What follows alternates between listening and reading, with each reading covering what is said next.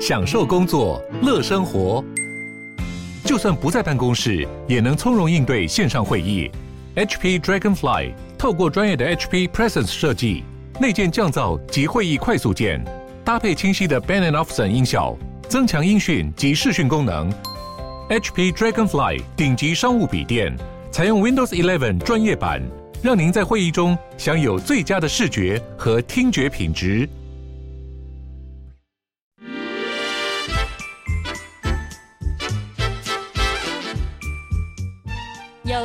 身体，才有健康的生活。名医昂扣专业医师线上听诊，让你与健康零距离。这里是九八新闻台，欢迎收听每周一到周五早上十一点播出的《名医昂扣》节目。我是肝胆肠胃科萧敦仁医师。今天节目在 YouTube 同步有直播，好，欢迎听众朋友在 News 九八的 YouTube 频道留言询问相关的问题。那我们在半点之后呢，也会接听大家的 Call in。那 Call in 的电话是零二八三六九三三九八。那我照惯例，我每每一个月，好，我们在这个频道上面呢，我们在讲说有关呃我们内科相关的问题的时候，我当然会照着每一个月份呢比较容易产生的一些疾病来跟我们听众朋友做分享。那我今天要讲的是终结胃食道逆流的十大绝招。哦，我讲胃食道逆流在在呃我们所有的健康节目上，不管是电视或者广播，被谈到的非常的多。那么为什么会在三月份再特别提到呢？那我也依照惯例哈，我过去每一个月大概都会先讲一下木火土金水哈，这样五行跟健康的关系。刚刚讲到说哈，我们在三月六号，现在就是惊蛰过后，惊蛰过后木气是最盛的时候。那木气盛，木会克土，木克土，土就是消化系统，所以我是。肝胆肠胃科专科嘛，哈，所以我们就来谈一下这个消化系统受伤会怎么样。其实这个消化系统哦，在中医里面，它讲土受伤哦，土受伤其实就是脾啦，好，脾就是胰，胰胰脏当然就是我们最大的一个消化器官哈。那它跟胃互为阴阳表里，哦，所以在这个月份，就是消化系统的疾病会非常的多。在我们统计上面。每一年的三月份，也就是肠胃科做胃镜最多的一个月份。好，那我们先看一下我最近啊，其实事实上从二月底开始，我们每一天在门诊里面所碰到的病人啊，大概就是很多在去年同时间发生肠胃不舒服，又是胃食道逆流，又是声音沙哑，又是胸口闷闷的这样的病人，又忽然间的大量的涌现。好像我先举个例子。有一位吴小姐哈，她是一个退休的国中老师啊，她今年六十岁，今年过完年以后，她出现声音沙哑、咳嗽的现象。那各位听众朋友想想看，你声音沙哑、咳嗽，你会想要看哪一科？好，她当然先去看耳鼻喉科啦。好，那耳鼻喉科就以这个咽喉炎的这个诊断哈来治疗，结果情况好像好好坏坏，他的声音也一直都没有恢复。那一直到二月底三月初的时候，耳鼻喉科医师觉得说治疗几次也都没有改善，那怀疑说应该是胃食道逆流，那就转诊到我们肠胃科的门诊来看。好，那到了肠胃科门诊，既然这么久都没有好了，而且这个干咳，哦，本来就是胃食道逆流的一个很重要的一个表现嘛，然后讲说我们做胃镜做做看，就一做下去哦，大概是一个中等程度的胃食道逆流，还蛮明显的胃食道逆流。好，那我们就是给他一个呃抑制胃酸的药，叫做 PPI 哈，质子泵浦阻断剂。可是这样还不够，我们又再加上一个自律神经的调节剂，慢慢的他的声音就获得好转。好，那我刚刚提到说，你不可以只用 PPI，因为很多时候哦，不管是听众朋友或者是我们其他科的医师，有时候会开给这一类的病人，只要怀疑是胃食道逆流。就是给他一颗很强的抑制胃酸的药，叫做 PPI。好，但是这种疾病的致病机转，除了胃酸以外，其实还有一个很重要哈，就是肠胃的蠕动啊，蠕动不正常，那么你没有去调节的话，它就是一直不会恢复正常。好，那这个病人当然慢慢就好转了哈。那到了上个礼拜他又回诊，回诊的时候，我们翻翻他过去的病历，他说：“哇，他去年也有同样的问题哈，去年也一样的问题哦。哦，那这是一个巧合吗？哦，其实不是巧合啦，啊，是因为节气的关系。每年二三月，我们想，我们各位听众朋友想想看，现在的气温是不是很特别？哦，中午可以二十几度、三十度，到了傍晚的时候，五六点太阳一下山，温度立刻降到十五度以下。”所以一天当中温差超过十五度，那这种温差很大的情况之下，本来就会让我们的自律神经乱掉哦，以至于造成胃食道逆流。好，所以这是一个大的问题。那我们上个月就跟各位听众朋友有预告说，在这个月份会跟大家说明，好，再重新再把胃食道逆流再复习一下，因为这种病患真的是很多。特别是假设你过去好好的，甚至你冬天都没有问题，可是这个月开始出现，哇，那个症状出来了，哦，又是胃酸逆流哈，这种整个灰熊心哈，那因为胃食道逆流，它的典型症状就是会火烧心，觉得整个胸口是闷热的，一开始你都可能会怀疑是心脏病，哈，那当然，假如胃酸逆流感就比较容易，像上个礼拜有一个年轻人，他到门诊，他说他晚上啊。睡觉的时候，忽然间一口酸水往上窜，他就整个睡觉的时候被呛醒，呛醒了之后到厕所去吐了一口黄黄的酸水，可是从此开始就觉得整个就是食道就是不舒服，因为不要忘记啊，胃酸是盐酸，盐酸它 pH 值是相当低的，所以整个食道受伤，当然还是治疗了一两个礼拜才完全恢复正常。好，所以这个是一般我们的火烧心，或者我们讲说。胃食道逆流感这样子的症状，是我们胃食道逆流叫做典型症状，典型症状。可是有一些非典型症状哈，更是重要，因为它的表现可以完全没有胃食道逆流的典型症状，它直接用非典型症状来表现。那它的表现就很多样哈。第一个是咽喉炎，好像刚刚讲了，我们那个国中的退休老师那吴小姐，她就是一直咽喉就是不舒服。一直觉得咽喉有异物感，觉得咽喉有东西，不停的要去咳嗽，要去把它咳出来，可是怎么咳就是没有什么痰，所以他最后已经造成声音沙哑了。好，那很多人问啊，他说我就是胃食道逆流，为什么会声音沙哑？哦，这个这个也是很重要哈，因为我有一个呃加医科的一个一个同事，哦，他是怎么样呢？他原本是可以唱很高音的哈，唱歌非常好听的一个人。结果他最近，他每次唱歌，他说他唱不上去，哦，弄了半天，原来他有胃食道逆流，而这个逆流的胃酸呛上来之后呢，有一点点不小心去呛到气管去。可是各位，我们呛起来的胃酸，它里面不是只有胃酸，还有些许的我们胃里面的胃蛋白酶，而这胃蛋白酶在酸性环境下，就是会把我们的蛋白质消化掉。所以它呛一点到气管去，哇！结果声带旁边的这个诶组织啊，就被它有点伤害到了，以至于他唱歌都上不上去，那声音就会沙哑。所以这个声音沙哑呢，也是胃食道逆流的一个很重要的非典型的症状，甚至更厉害的，在往上窜，窜到中耳。那会造成耳朵的中耳发炎，哈，所以胃食道逆流表现多样，哈。那咳嗽当然不在话下，它会咳嗽，因为这个酸就会呛到对这个咽喉造成刺激，那这个刺激呢就会造成咳嗽。好，晚上咳嗽比较多，特别是你躺下去的时候，哦，躺下去咳就比较多，哦，所以我刚刚也提到一个年轻的我们的病人呢，他说晚上被这个胃酸呛醒，哦，这个呛醒他就一定会来看看医生。因为他实在受不了，真的很不舒服。另外更厉害的是，胃食道逆流也会造成气喘，好，会造成气喘。所以有时候我们把胃酸处理好以后，你的气喘症状会获得一个比较好的改善。好，所以有时候气喘不是单纯的气喘，原来跟胃食道逆流有关。那更厉害的是，我们有一些病人呢，他会胸痛，会胸痛。那胸痛，各位听众朋友，假设你听你你会胸痛。你会想到看哪一科？好，我想大家都都会去选择。我一定要看一下胸腔科，我一定要看一下心脏科，看我们心脏有没有问题。哦，所以这种非心因性的胸痛，哦，这个还真的是还蛮常见在我们肠胃科门诊。那通常这种病人都是这样，他已经去医院看过心脏科，哦，也做完心导管，心脏科很笃定的跟他讲，你没有心脏的问题。哦，胸腔科也说你你肺很好啊，没有问题。可是我是胸痛啊，这个时候心脏科医师、胸腔科医师才会跟他说，你不妨去看看肠胃科。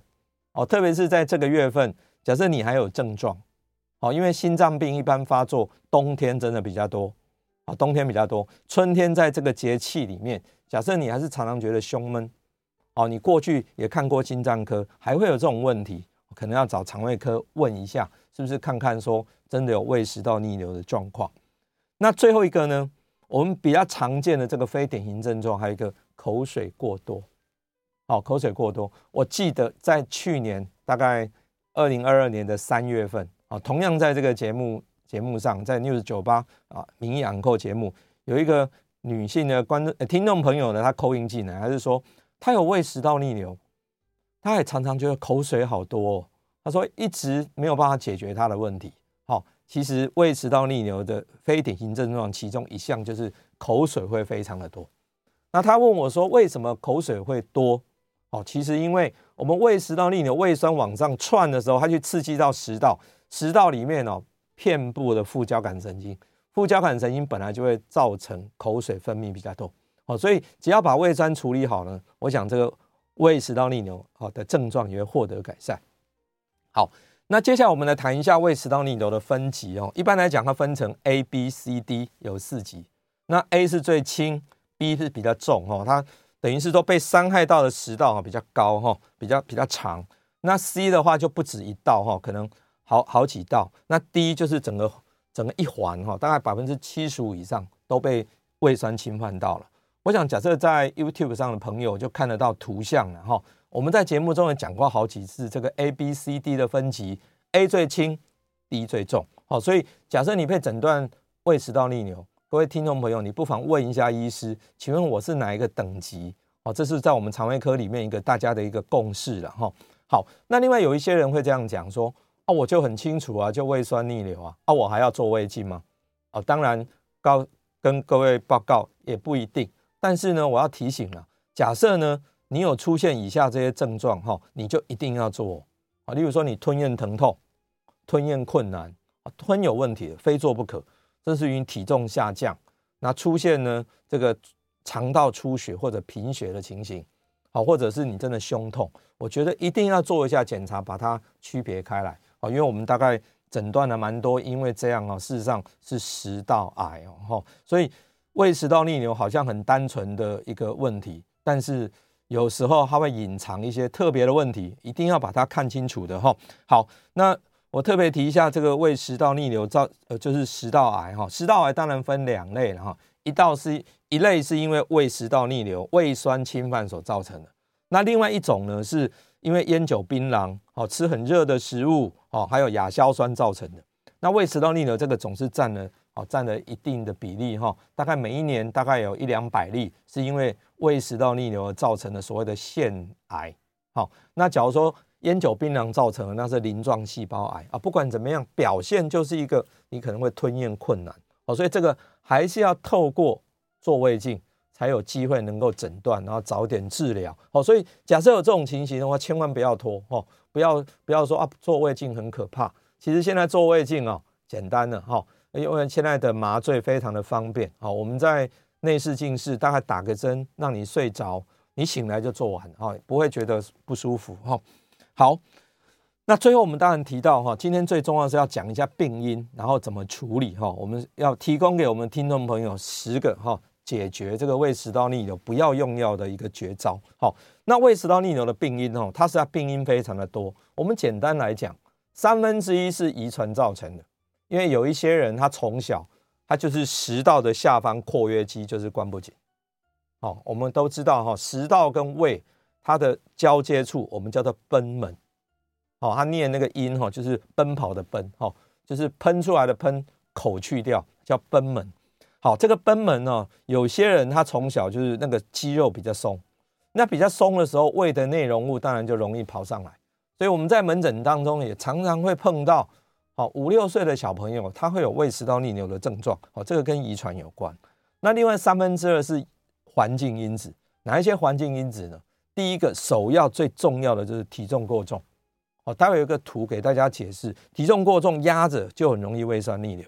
那第二个呢是饮食习惯，这饮食习惯比较多，例如说甜食，哦，例如说油腻的食物，哦，吃太饱，吃太快，哦，我们有时候用台语念还蛮好玩的，吃太甜，吃太油，吃太饱，吃太紧，哦，这四件事情你只要不小心犯到都会逆流，因为这四件事都会让你这个贲门的括约肌关不紧，酸就跑上来了哈。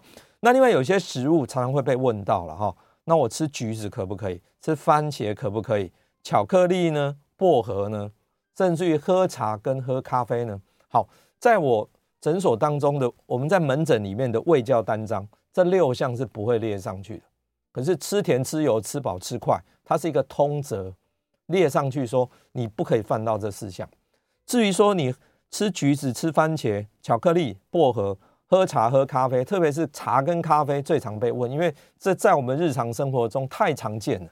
我一句话，事实上跟个人体质有关，但是你不可以在茶跟咖啡里面放糖，放了糖它就变成含糖了，含糖饮料，那那个一喝当然就逆流。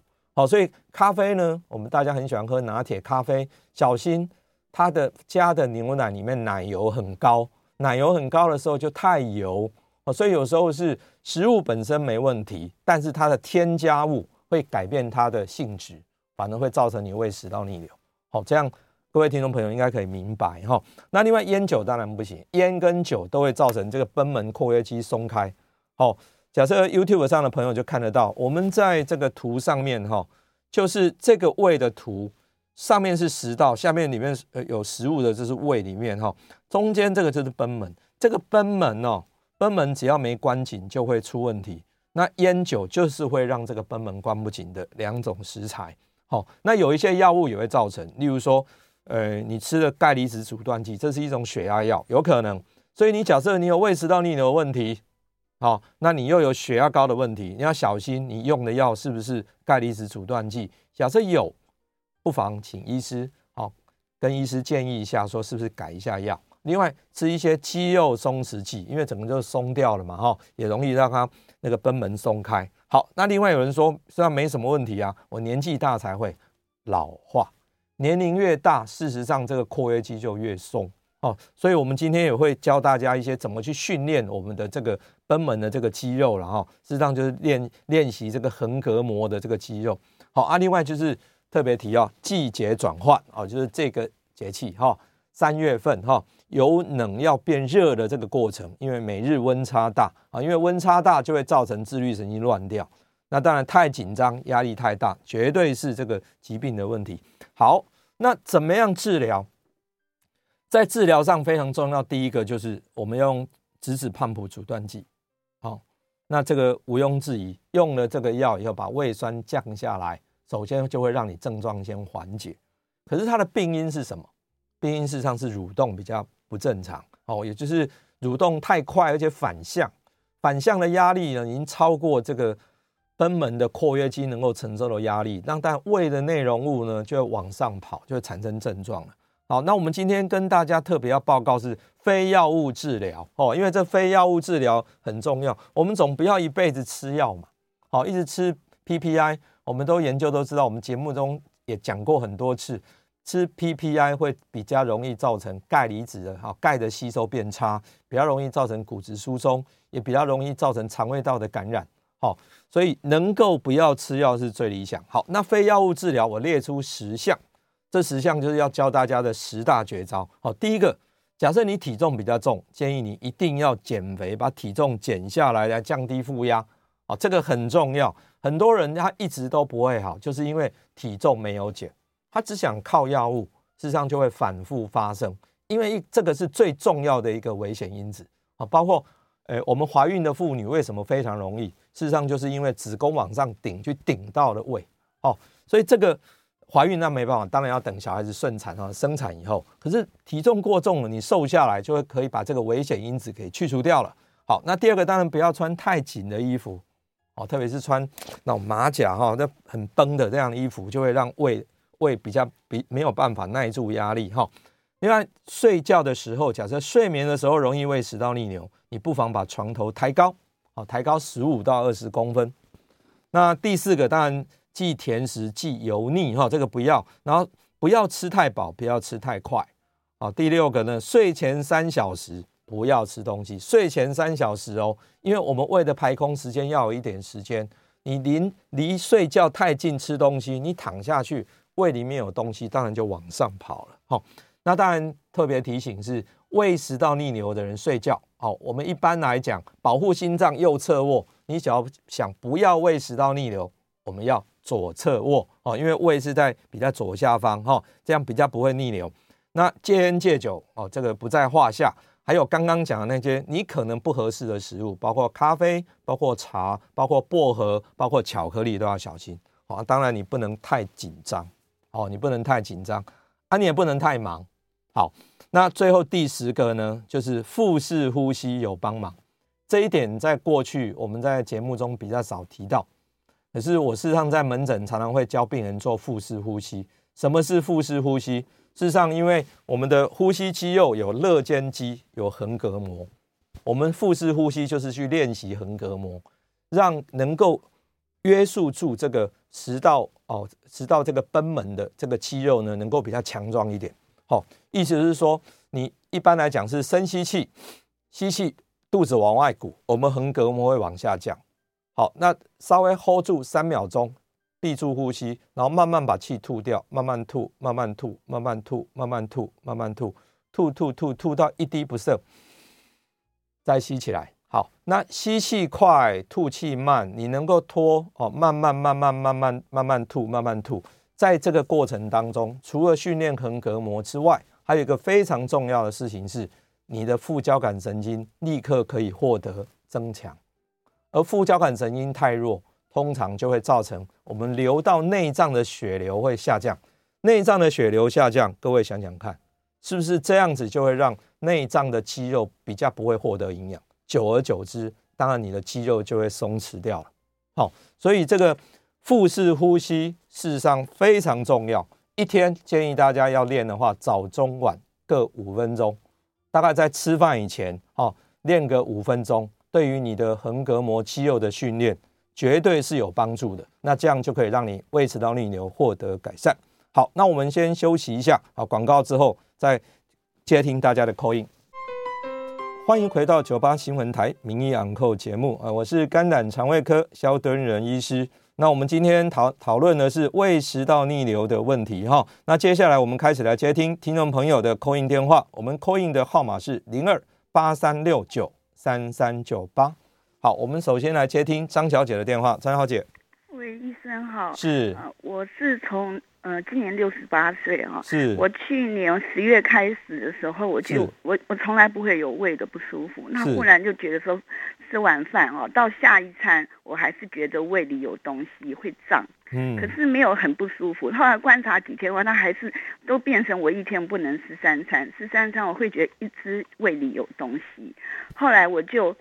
嗯，看医生嘛，那医生是跟我讲说，他也没说什么，他说那我给你开胃药，就开了莫胃莫溃，哦，莫溃莫溃摩一定，哈，他叫我每天吃一颗。那后来我觉得吃一吃，我自己觉得没不舒服，还是一样，好像没作用，我就后来我就自己吃了那个那个叫什么优酪乳。哦，饭后吃优酪乳，后来我哎觉得改善比吃药好，我就没有再吃那个摩一定，我就吃喝优酪乳。可是我这样三个月后回诊，可是我跟医生讲说不用开药，我觉得吃那个优酪乳比较好。他说好，那就这样。可是我现在又过了两个月哦，等于这样子有三四个月，我会觉得说我的胃胀，胃会胀是些微，可是不是很严重。可是我现在变成最近变成我一直会放屁。哦。那我会觉得放屁放，哎，为什么会放屁？以前也没有这个习惯，然后慢慢觉得放屁的次数多了，尤其是睡前也会放，然后会有味臭味。那我医生，我是不是身体在发炎，肠胃在发炎？我要去看医生是吗？哦，看肠胃科。是，好，谢谢，谢谢医生。是，谢谢张小姐的问题哈。啊，呃，张小姐，呃，今年六十八岁哈，她特别提说，从去年十月开始就开始有胃胀的情形，那。医师开给她药没有明显改善，但是喝了优若乳之后呢，好像好一些。可是最近又出现问题了，她会容易排气，她觉得排气的味道不好啊，究竟怎么回事？事实上，这个肚子胀跟排气哦，我们常常在讲说，我一直排气，到底气哪里来的？哦，气总有一个来源吧？哈，我们胃里面它不会自己产生气，好，所以我们肠胃道里面产生气，它气的来源有三个。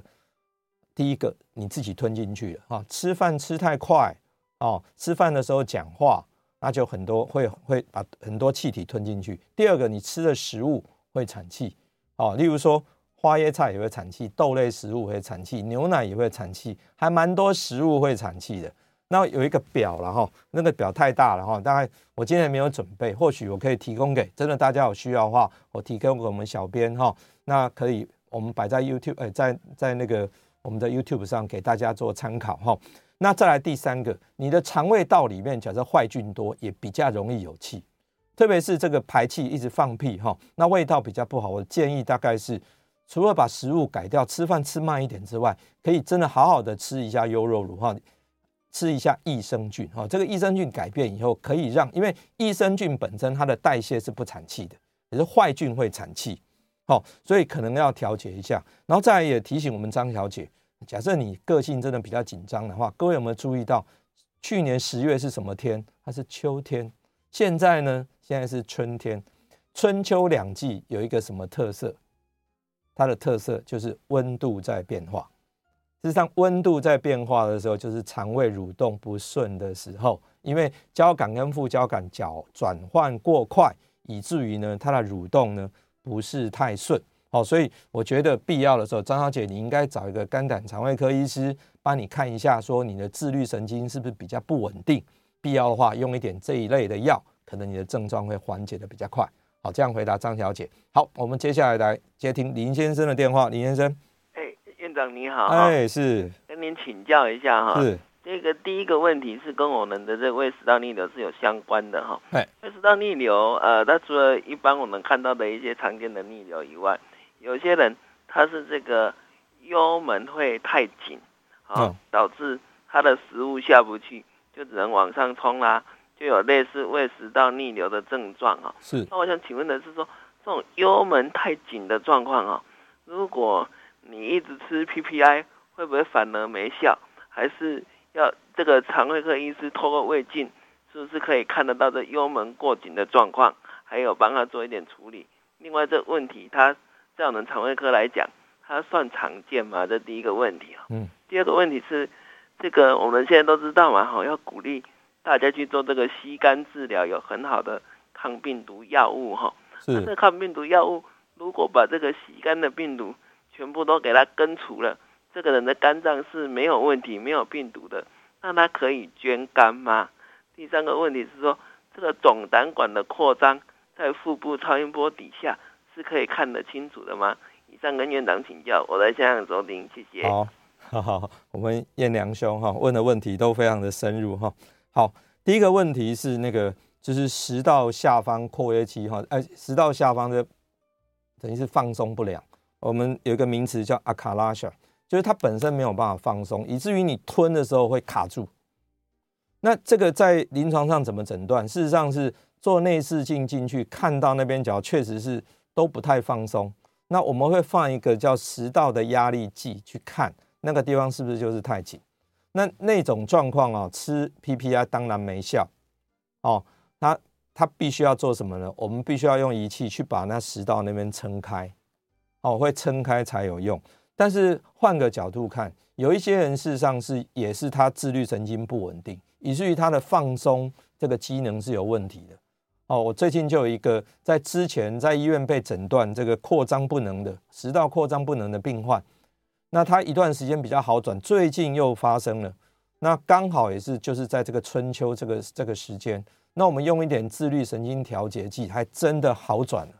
他一直担心说自己没有好。但是事实上，我们用了药以后，确实改善很多哦。所以这个不是光用药，它它真的有时候就是要配合一些其他的，一定要做胃镜先确认啊，确认诊断，然后再对症来处理，这样比较有用。好，那林先生的第二个问题说，，C 肝那个我们现在的药物来治疗哈，现在叫做 DAA 口服的药，它在八到十二周哈，大概都会好哦，大概都百分之九十八、九十九都会痊愈。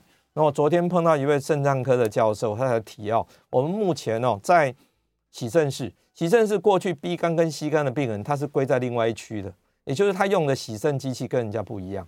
但是现在只要你 C 肝根除以后，你可以进入到一般的一般民众，也就是没有 B、C 肝的那一区，哦，都是他把你当成说你目前体内没有病毒是没有问题的，好，所以可以进到这样。但是他能不能捐肝？那我想这还要再进一步再研究了。我想应该可以，但是这个当中当然有什么样的其他禁忌症，我想还要更多更多的研究来证明。好，可是说实在，现在真的成功几率都很大哈，所以。你假设自己没有，你不知道自己有没有 C 肝，请你赶快去做检查。哎，四十岁以上哈，每一年都一次哦，一辈子有一次机会，赶快验一下。只要发觉说你自己 C 肝，同时体内有病毒，健保局都会给付哦。一个疗程大概二十万，成功几率又几乎九十八、九十九，机会难得哈。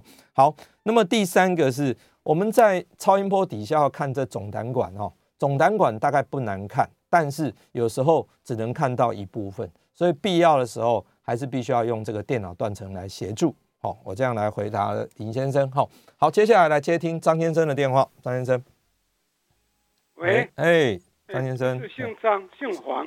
哦，是黄黄先生是吧？哦，好。那个，因为我有一个问题，好像跟你今天这个肠胃科没有那个，因为我明天要去开那个白内障。哦。那因为我现在在吃那个 EPA 那个鱼油。我听说这个鱼油会抗凝血剂，那是那如果这样子，我们以前开刀是不能吃阿司匹林，如果要开刀之前，在阿司匹林要停五天，所以才去开刀。那这个鱼油是不是也是类似这种情形？那如果这种情形，我明天要开白内障，那是不是明天不可以开？我是请教这一点。好好好好好，谢谢黄先生的问题哈，这个跟。跟我们今天谈的主题真的是没关，但是呢，提醒一下，哎，我回答一下了哈。这个 EPA 是鱼油，鱼油呢，真的它是等于是哎抗氧化哈，啊，这个对人是非常的好。那说它能够让凝血功能稍微下降一些。那这个开白内障，因为伤口非常的小，事实上跟我们做胃镜，我们做胃镜也常常需要切片。那切片的时候啊，吃鱼油要不要停？啊，其实是不用停了，啊，所以是不用停的。好，那吃阿司匹林可能停了两天，甚至于现在很多医师也认为说，阿司匹林做胃镜的时候不需要停。所以我觉得，我建议黄先生，你不妨打个电话回去问一下你要开刀的诊所或者医院，问他们医院本身的策略是什么。好，我们过去呢，每次碰到鱼油的时候，就护理人员会提醒我们不要做切片。好，吃阿司匹林的时候不要做切片。事实上，后来现在学会大概也都统一说是没有关系的。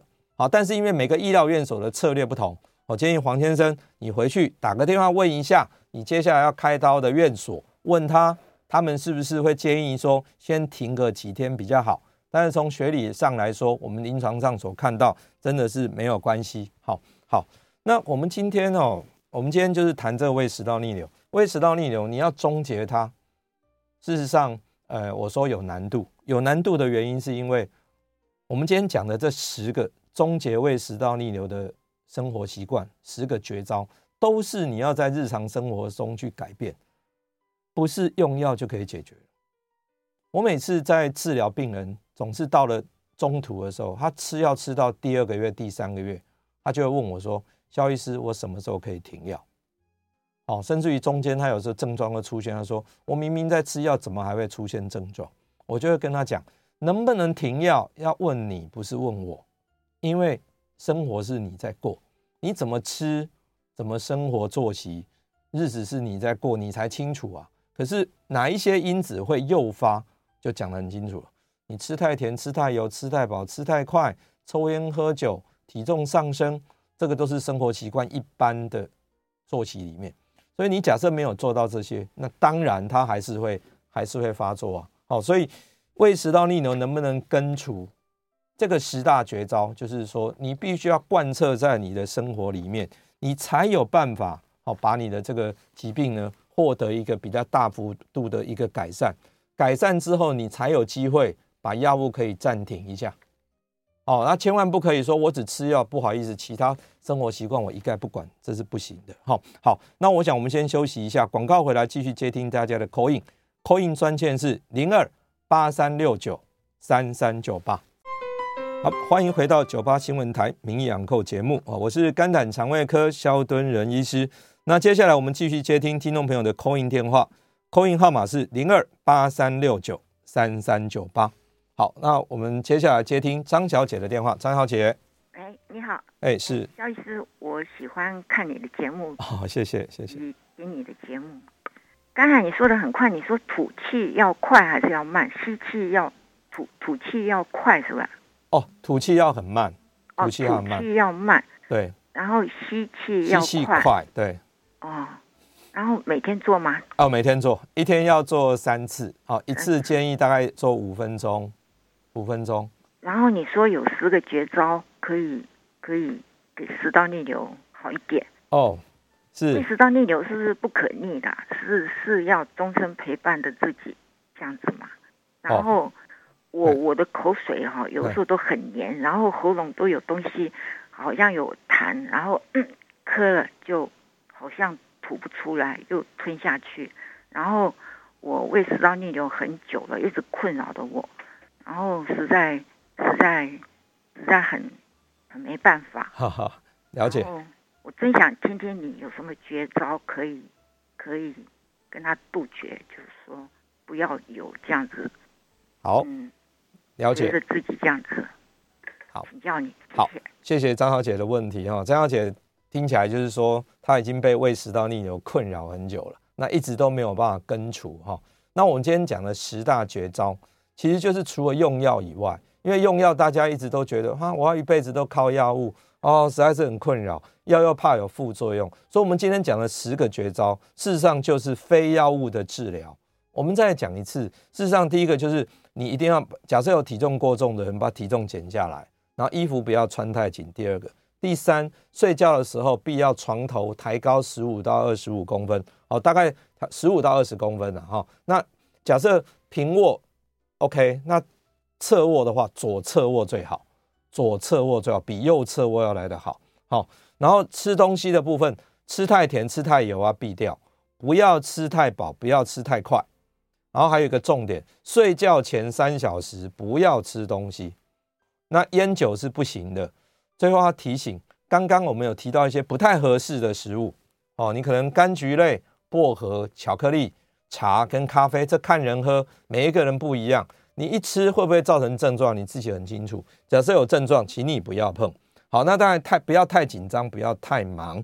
好，那张小姐问这个腹式呼吸哦，腹式呼吸是。吸气快，然后把肚子往外顶。事实上，这个动作呢是把横膈膜的肌肉，横膈膜肌肉是你可以控制的。你吸气往下，横膈膜一收缩，我们肺会整个扩张，很快吸起来，让肌肉紧绷，然后稍微 hold 住呼吸哦，大概三秒钟，不要把气吐掉，再慢慢吐，慢慢吐，吐气慢，慢慢吐，慢慢吐，慢慢吐，慢慢吐，吐到一滴不剩，然后再。再吸起来，所以吸气的时间可能就是两三秒、四秒钟之内，可是吐气呢，最长我们可以吐到十几秒，所以我们常常一分钟之内大概只有三，只呼吸三次。好，那这个事实上就在练习吐纳。那我刚刚在上节目之前，刚刚看听到呢，我们前面的节目的中间的广告有一个叫做内脏按摩，其实这个腹式呼吸就是我们中华民国气功学会的理事长教我的。他说：“你吸气就是快，但是吐气尽量慢，这样子能够去动到横膈膜。横膈膜有九条经络通过，所以当你这样做的时候，你的内脏就会获得按摩。